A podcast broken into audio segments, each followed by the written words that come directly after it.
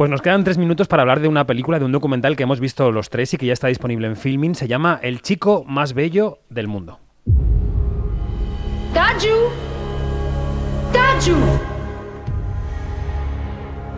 Quel a-t-il Il est très beau. Es la historia del actor Bjorn Andresen, el Tachio de Muerte en Venecia, que ahora tiene 66 años y, en la película se ve cómo le hizo incluso el casting, ¿no? Luquino Visconti, que es muy impactante, y que ha pasado por el festival, ¿no? Por Mallorca.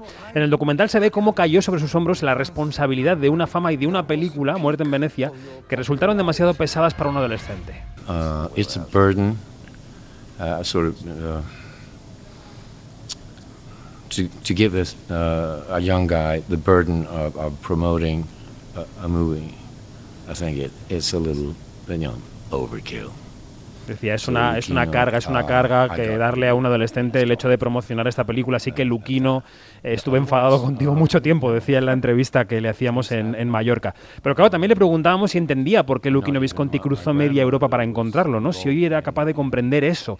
Él decía que sí, y basaba su respuesta en la primera lectura que hizo del libro de Thomas Mann. When it comes to where uh, Thomas Mann describes the features of the boy, uh, I couldn't but, you know, jump a little because it was actually uh, so close to, to the description of uh, my face, hair, Decía, yo cuando leí el libro, me mandaron leerlo, cuando me cogieron para la película, pegué un salto porque la descripción de Thomas Mann era exactamente mi cara, incluso el tono de mis dientes, que era un poco amarillento. En la novela decía, el chico tiene cara angelical, pero el tono de los dientes le daba como un toque humano, ¿no? Para, para ver que no era un dios del todo. Era impresionante hablar con Björn Andresen, tenerlo delante. Eh, ¿Qué os ha parecido ese documental, chicas? ¿Os lo, recomendáis? Está ya en filming. Mira, eh, Begoña, Begoña primero, venga, y luego ya. Begoña, no, que es, es, descorazonador ver el documental porque te das cuenta de que aquel chaval solo quería tocar, tocar música, tocar el piano y su abuela tenía un afán de protagonismo que se ve que lo, apuntaba a todas las audiciones. Y, cuando ves las escenas de, del casting te das cuenta de que está incómodo, que rehuye la cámara, que no, no la puede mirar de frente.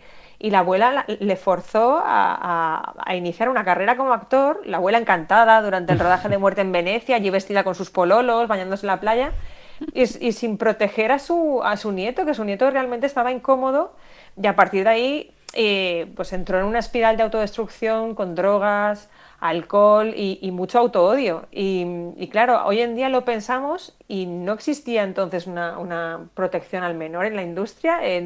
se, se, dejó en manos de, de adultos eh, el hecho de lidiar emocionalmente con la fama que le, que le iba a sobrevenir, pues, eh, pues eh, mucho, de, mucho del peso está en el, en el maestro Visconti, que, que así, así acuñó la, la, frase de que era el, mm. chaval más bello del mundo sin pensar en lo que implicaba colgarles etiqueta. Mm. Yani. Sí, bueno, yo tuve la oportunidad de verlo en el Festival de Sundance y también tuve la oportunidad de, de conversar con los directores Cristina Lindström y Christian Petri, que estuvieron detrás de Andersen eh, durante años hasta conseguirlo. Em, y a mí este, me parece que es una persona que, se mete en, un laberinto este, este documental en el que muy pocos documentales como este logran descubrir el fondo del alma de esta persona. Em, es un documental que es muy, muy documental de cebolla, o sea, que va de capas, de capas, de capas y llegas al corazón. yo les agradezco infinitamente a los directores haber hecho este tratamiento porque es un tratamiento doloroso, ¿sí? Para quien lo ve y para quien lo está haciendo y para quien es el protagonista.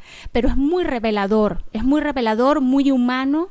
Ellos van con muy con guantes de seda y, y, y, y claro, y para, para que los dé muchas ganas de verlo, este documental le ha servido a esa persona que ya venía rota desde la infancia por una historia de su madre y todo esto, le ha servido para tener una especie de renacimiento. ¿sí? Mm. Porque Andersen hoy, hoy en día está como que viviendo una nueva, una nueva fase a sus 66 años, renovado, con muchas ganas de seguir adelante. Y eso de verdad este, eh, tiene mucho mérito y los, el mérito se lo llevan los directores.